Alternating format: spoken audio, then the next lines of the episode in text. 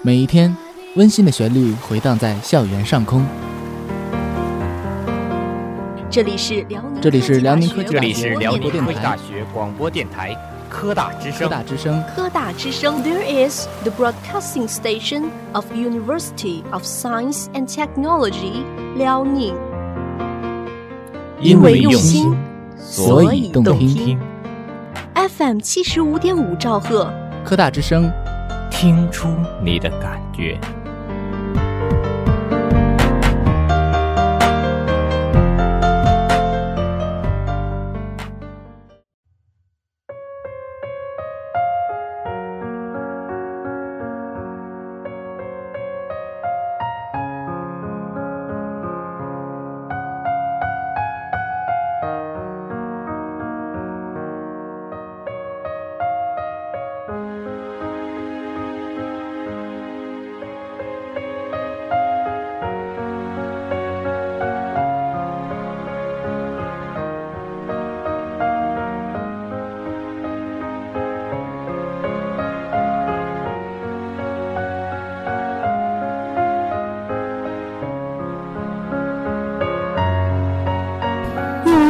所以动听。欢迎收听正在为您直播的《走遍天下》，我是主播王子飞。我是主播孙广旭，欢迎大家在喜马拉雅 FM 中或者苹果播客中搜索“辽宁科技大学科大之声”，订阅我们，随时收听我们的广播内容。辽宁科技大学举行教学督导委员会成立暨督导专家聘任仪式。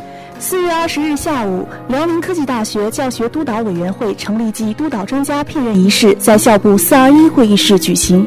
校长张志强、副校长郭连军、校督导专家、教务处和研究生院负责同志以及各教学单位教学工作负责人参加了会议。会议由郭连军主持。会上，教务处处长樊增广宣布了辽宁科技大学教学督导工作实施办法。研究生院院长何希勤宣读了受聘督导专家名单。张志强、郭连军为受聘督导专家颁发聘任证书。督导组主任王凤辉代表全体督导专家发言。我们要增强责任感、使命感，加强调研，积极参与和推进学校的教学改革等工作。我们要加强学习，做到督导专业化，帮扶青年教师更快、更好地站上教学讲台，为进一步提升我校教学质量做出应有的贡献。郭连军强调，基于将本科教学和研究生教学纳入一体的建设理念，学校决定聘请不同的专家组作为督导。而作为受聘的督导专家，应履行好角色所赋予的职能，不断学习，业务精湛，为教师提供客观公正的专业指导，从而助力教师的职业能力发展。衷心希望首届督导专家能为后续的专家组工作立标杆、做榜样。张志强发表讲话，他首先表达了对督导组原有专家长期以来对学校教学工作的服务和支持的感谢。同时，也对首次受聘的督导专家表示了衷心的祝贺。他指出，学校领导对督导专家、学校教风、教学质量、人才培养的相关工作都寄予了重望，也希望督导专家能够加强自身学习，根据双一流建设标准，按照督导工作条例做实督导工作，公平公正将督与导有效结合并实施。督要严格，查要准确，评要中肯，导要得法，在学校与学院之间、学院与学院之间发挥起沟通合作的桥梁作用，对教学管理部门起到高质量的监督和指导作用。辽科大召开审核评估学院建设工作推进会。四月二十日下午，辽宁科技大学学校审核评估学院建设工作推进会在校部四二一会议室召开。校长张志强、校党委副书记侯希林、副校长郭连军、王新刚、各教学单位党政负责人及教学工作负责人参加了会议。会议由郭连军主持。会上，教务处处长黄增广对学校审核评估指标体系进行了深度解读，主要包括审核评估的内涵、审核评估的六个原则、审核评估的五个评价点、审核评估的四个考察点、审核评估的要素、自评自荐工作要点，并强调审核评估过程是促进高校持续改革的过程，应该通过学习排除对审核评估工作在主观认识上的误区，然后根据审核指标体系给出的标准进行建设。思教学过程，完善教学过程，最终促成教学质量的提升。教务处副处长赵军平对现阶段的学院自检自查工作内容进行了详细的分析和布置，并提醒各教学单位按照齐全、完备、规范、准确的标准进行全方位的自我检查。郭连军强调，审核评估是对全校教学工作的监控，因此全体教职员工都应该共同参与此项工作。教务处要提供政策解读和政策指导，而各教学单位院长和书记必须首先深刻理解审核评估的的内涵和意义，对现阶段的自审自查工作及时布置、落实和完成，严格执行。整改到位，遇到问题及时反馈，高质量、高标准完成教学档案审核工作。张志强指出，人才培养是大学的核心使命，提高本科人才培养质量是大学发展的奠基石。而对本科教学进行审核评估，就是审问题和证据，之后再提出指导性意见的建设过程。必须树立全校一盘棋的意识，认真学习和把握审核评估的内涵。认识审核评估的特点，抓住审核评估的关键，夯实审核评估的责任，争取在高水平通过审核评估的同时，将我校的本科教学质量提升到一个新的高度。辽科大机关党支部组织党员集体上党课。四月二十五日下午，辽宁科技大学机关的机关党委规划处、国际处联合党支部、纪检审处工会联合党支部、教务处党支部、财务处党支部、科技处党支部、保卫处党支部组织党员集体上党课。学校党委委员、工会主席刁凤鸣同志做题为“从站起来、富起来、强起来，看中国共产党的历史性贡献”的专题报告，七十余名党员认真听讲。党课由机关党委书记杜威同志主持。刁凤鸣从三个阶段着眼，阐述了中国共产党自1921年成立以来，便领导中华民族和中国人民浴血奋战、艰苦奋斗，成立了新中国，使中国人民站起来。通过改革开放，坚持经济建设为中心，带领全体人民建设中国特色社会主义，使中国人民富起来。如今又发出全面建设社会主义强。现代化强国的号令，引领中国人民为实现中国民族伟大复兴的中国梦而不懈奋斗。走过九十七年的光辉历程，中国共产党始终做到了为中国人民谋幸福、为中华民族谋复兴、为建设富强、民主、文明、和谐、美丽的中国做出历史性贡献。杜威在总结时说：“刁凤鸣同志的报告对我们深入学习贯彻党的十九大精神和习近平新时代中国特色社会主义思想具有很强的指导作用。透过他的宣讲，让我们更加深刻地感受到，没有共产党就没有新中国，没有共产党就没有中国特色社会主义。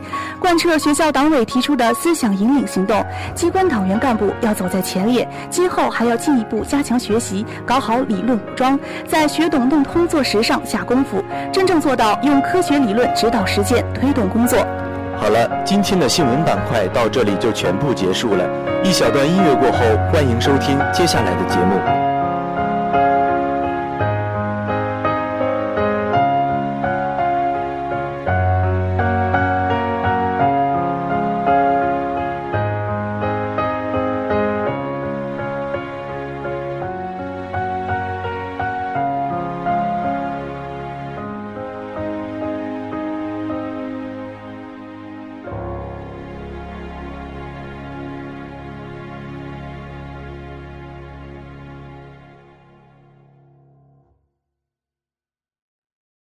游山玩水，走遍天下；悠哉悠哉，快乐随行。这里是每周二傍晚科大之声。旅游类节目《走遍天下》，走遍天下，走遍天下，走遍天下，与你一起在旷野燎原，在乡野田间，在山峦沟壑，在峡谷山涧，在雪山苍穹，在海天一线，在花园甬道，在泉水林边，在十里长街，在一座陌生的城市，收获一种久违的感动。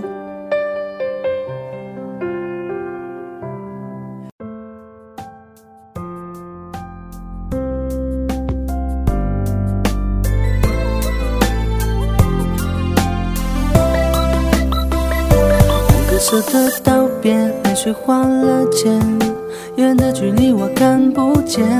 回忆着从前我走的那天，是你含着眼泪将我送远。然后翻几遍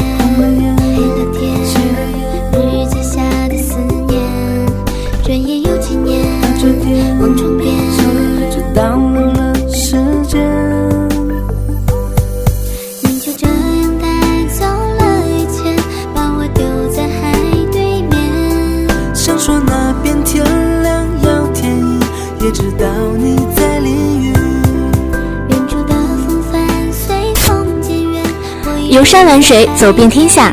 这里是每周二傍晚科大之声旅游类节目《走遍天下》，我是主播郎雪茹，我是主播王丽宇。走在寂寥的深巷，青石板的回声荡漾心头，把我从梦中唤醒。而在梦中陪伴我的月光，如今却斜照在我伏案的书桌上。我想到，我只是一个过客而已，不能与你朝夕相处。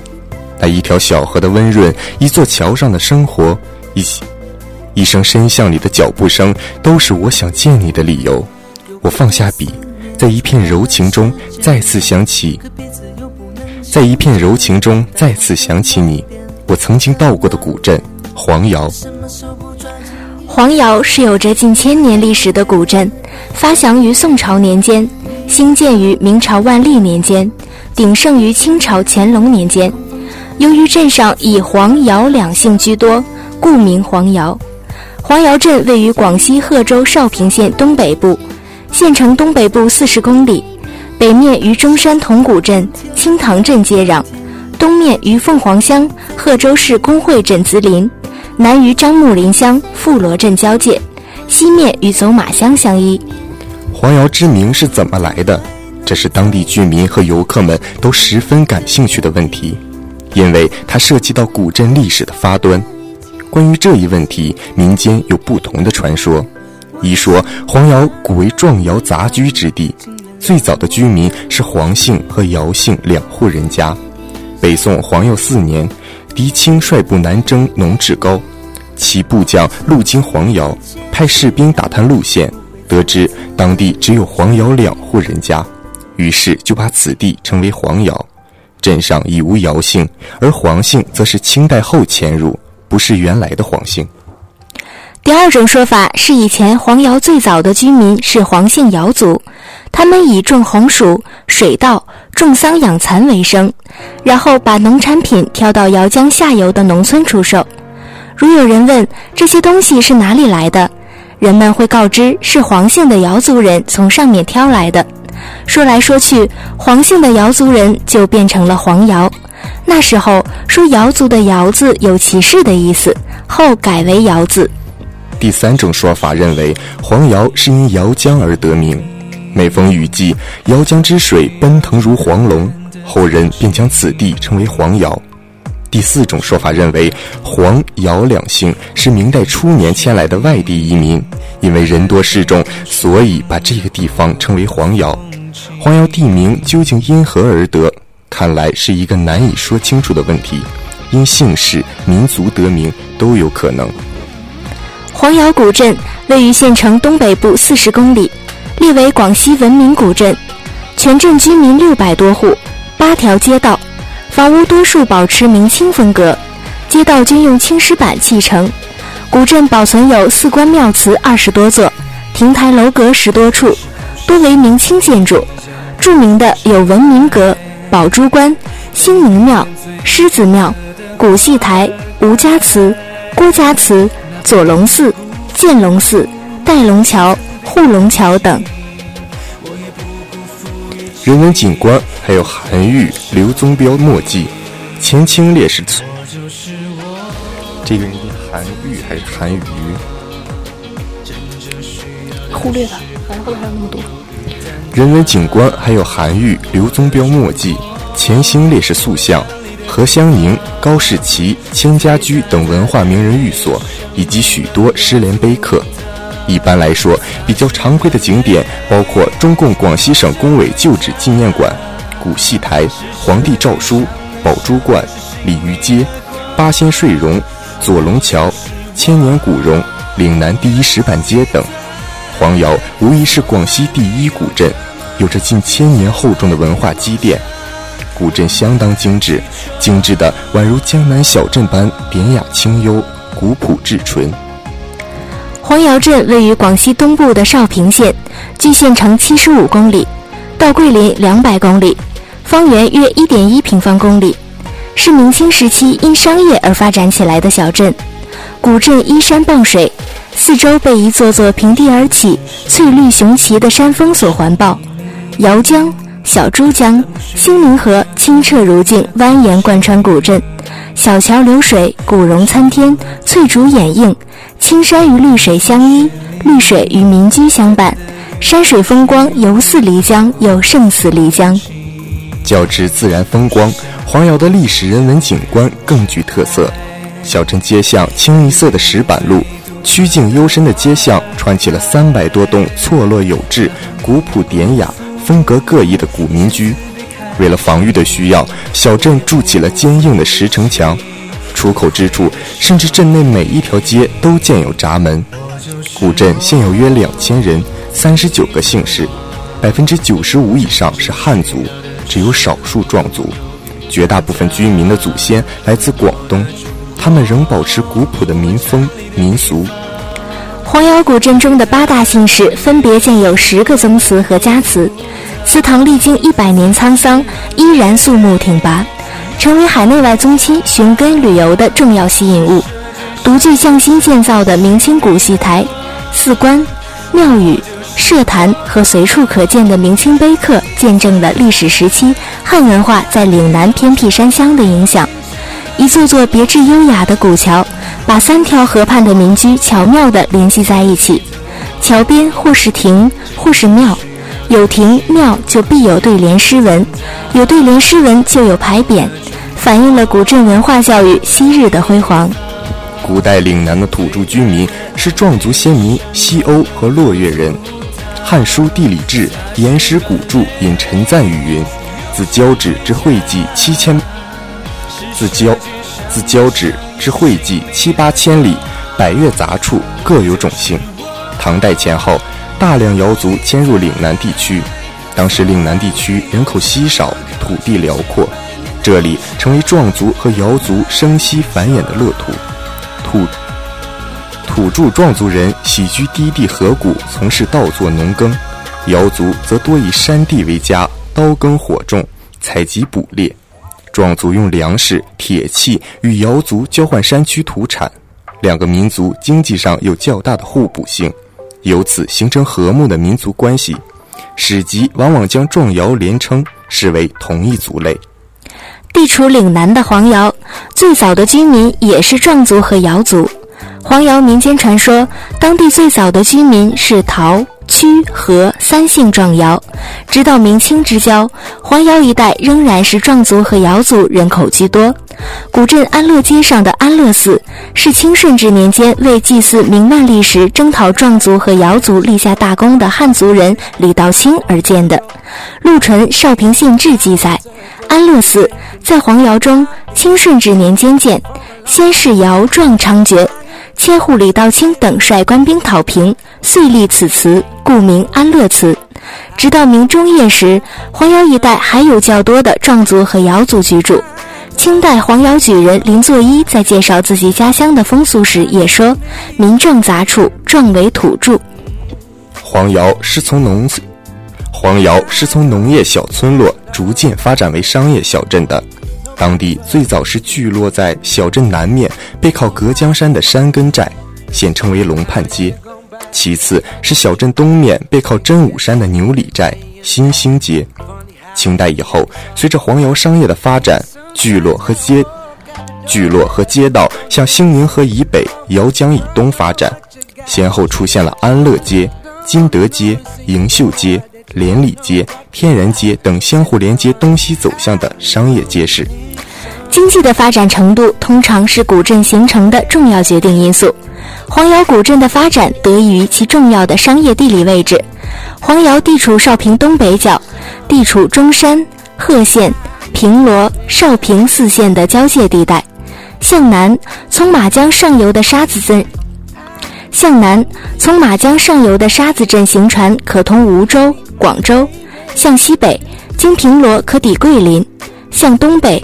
经贺州可到达广东和湖南等地，地理位置十分优越。但在汉族，但在汉族移民入居前，黄瑶的少数民族居民很少与外界交往。广东移民们充分利用这里的区位优势，将当地出产的豆豉、黄金等农副产品、土特产进行加工、转运、贩卖到外地，再购回本地居民所需的生活用品进行销售，商业所积累的资本，为黄姚城市的崛起奠定了物质基础。时间有限，简单介绍些。一小段音乐后，下面的节目更精彩。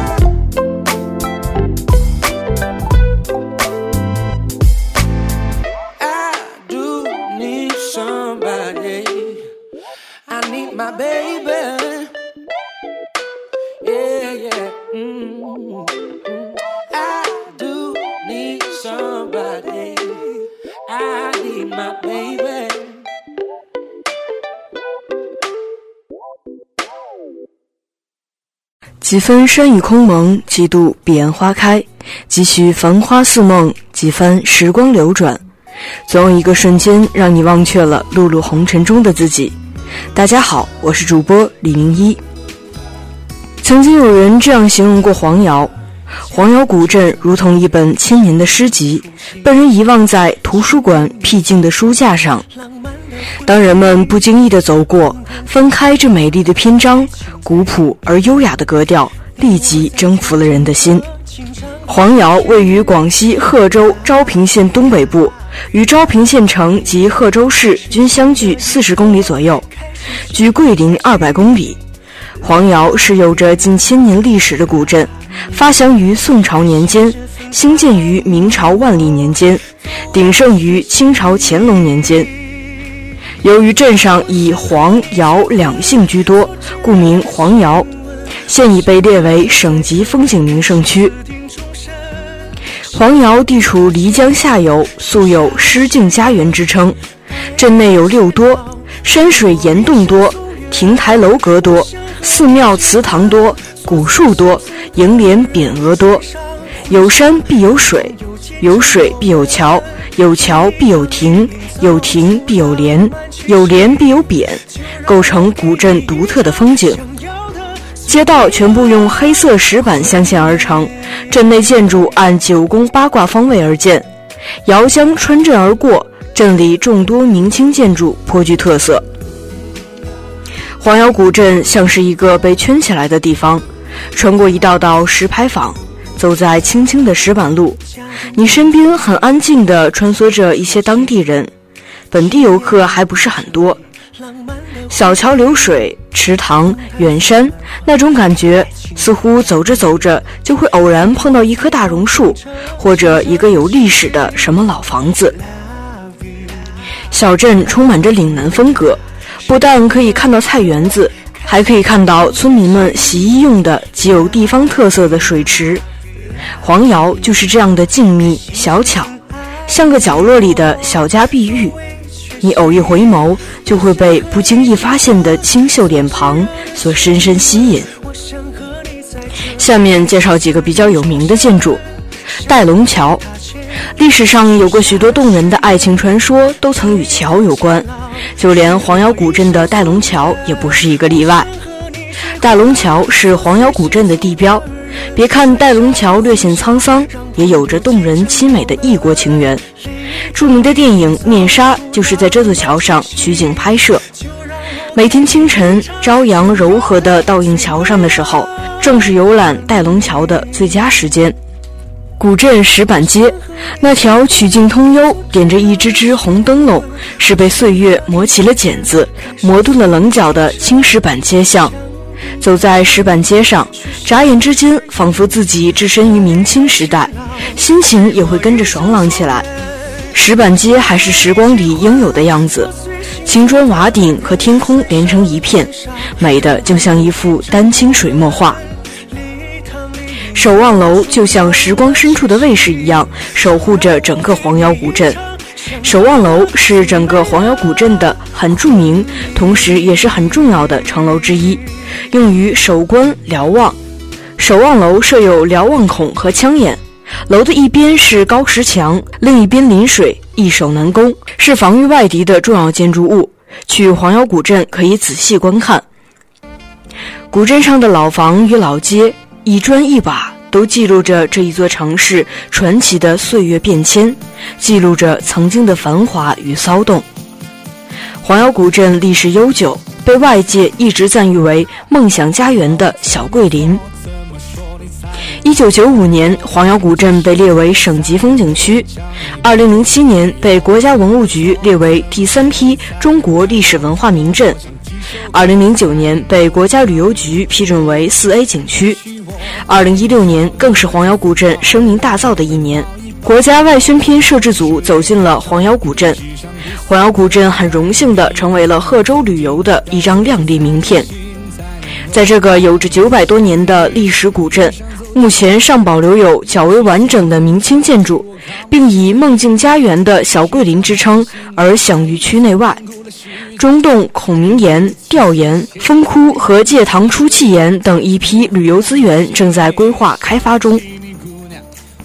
在这片方圆三点六公里、钟灵敏秀的土地上，拥有着许多美丽的风景，同时还有许多名人前来此处到访过。韩愈、刘宗彪、何香凝、欧阳予倩、高士奇、千家驹都曾在这里留下过他们的踪影。黄姚古镇是宁静的。碧波荡漾的河水，悠长深远的巷子，古韵犹存的院子，明清建筑的石板街，这里的一切一切，仿佛让人忘记了时间的存在。行走在黄姚，感受慢生活，这里少了喧嚣和浮华，多了自然淳朴、宁静淡泊。这样的时光，只属于这个静美的古镇。如果你喜欢清静，喜欢发呆，喜欢漫步青山绿水间，那么黄瑶就有你想要的生活。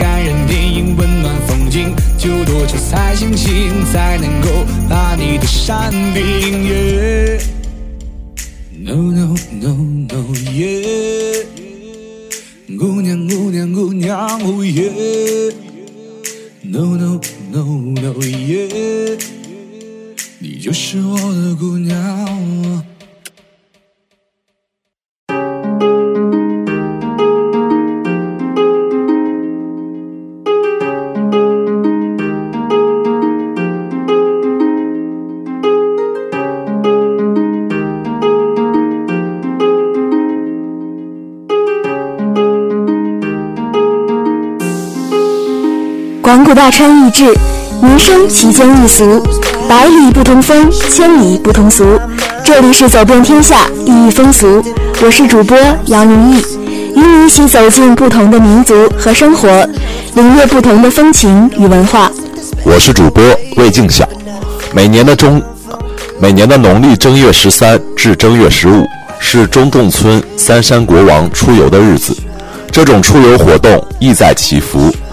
出游开始时，要先给三王爷。用柚子叶水擦身，沐浴完毕后，大概沐浴完毕后，大概在上午十点的时候开始出游。神旗也叫庙旗，约十面，跳鼓队、谭公爷、大王爷、二王爷、三王爷，在三王爷的后面还有两尊神像也一同出游。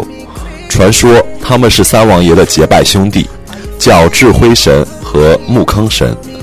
排在大王爷前面的是谭公爷，是本地村民信奉的一位仙人，在中洞村的细石山上建有一庙宇供奉。两尊神像的后面各跟有一顶浪伞，红色，制色华丽，很像皇帝出行时的华盖。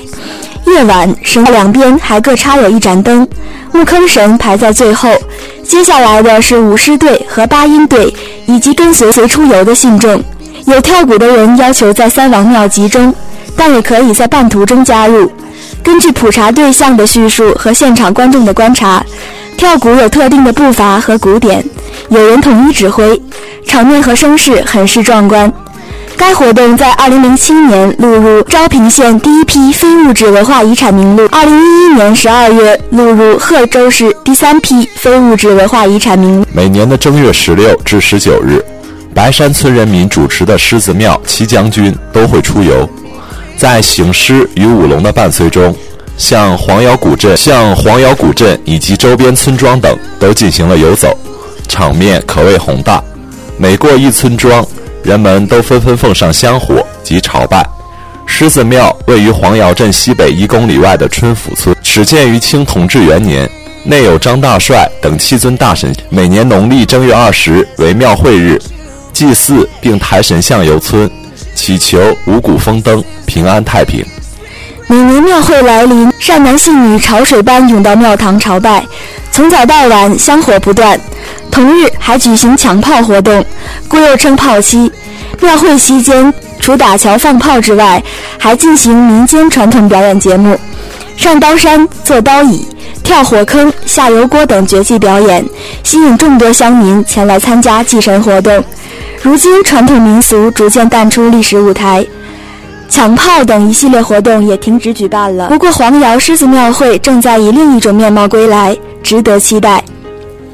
每年的大年初二，黄姚古镇的居民自发地集中在一起，参与舞鱼、舞龙、舞狮、舞龟棒，以及表演光对阵、舞花阵、提灯等传统活动，共同祈福新春、庆贺新年。提灯晚会，当地也称舞鱼龙。由上千人的游行表演队伍组成，他们在游行前进中向观众展示光对阵、唢呐、提灯、五花阵、半式、万式、半龙、舞板凳龙、舞狮、舞鱼、舞龙等近二十个当地民间传统表演节目。昭平县黄窑古镇每年的农历七月半中元节，天气好的时候，都在姚江举行水上舞龙灯活动。这在我国可能是很少见的一种舞龙方式。黄窑人扎的龙与人们常见的汉龙不同，因为人和龙都在水面上舞，所以人和龙必须漂浮在水面上。龙头像一间漂亮的小花房，扎着彩旗，龙门写着“祈求五谷丰登、国泰民安”的对联。龙身至龙尾近百米长，是由一只只生柚子削去较尖的一面，挖开柚子心，然后将柚子用麻绳穿起来，在柚子上插上点燃的神香和红烛，龙头则用彩灯装饰。等到傍晚天黑以后，村头的锣鼓敲起来，庆祝的鞭炮声响起来，年轻的小伙子也舞起了狮子，镇上男女老少纷纷往姚江边走去，人越聚越多。在一番祭祖祈祷后，舞狮队和锣鼓队登上了竹排，舞龙灯开始了。一群光着臂膀、头上扎着彩金的壮汉们，在锣鼓和鞭炮声的伴奏下，使劲地舞动着狮子，紧跟后面的河龙。彩灯璀璨，长长的龙身烛光摇曳，香烟缭绕，活像一条蛟龙在水面上游动着。河岸上人声鼎沸。仿佛将整条姚江都抬了起来。龙灯游到每一处码头和城门楼，都会响起一阵更加响亮的鞭炮声。欢庆的人们将烟花射向空中，将点燃的鞭炮抛向姚江，华灯、烛光、烟花一起倒映在姚江的江面上。场面壮观，姚江上美丽的龙灯，裸露着胴体的壮汉那粗犷豪放的动作，河岸上俏丽的姑娘，还有坐在石拱桥上笑得合不拢嘴的老人和小孩一个民族、一个地方的娱乐方式，使人看后终生难以忘怀。时代在向前推进，文化和意识也在不断推陈出新，传统民俗文化就显得如此弱势，容易被人们遗忘。黄瑶的这些传统民俗为你揭开历史的神秘面纱，感受曾经辉煌鼎盛的传统文化盛典。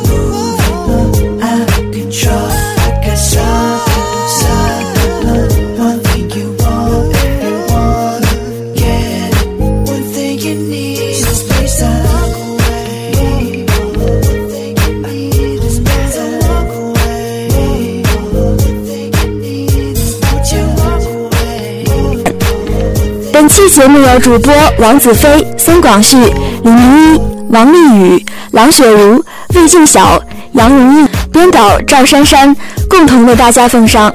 本期的节目到这里就全部结束了，感谢您的收听，下周二傍晚我们不见不散。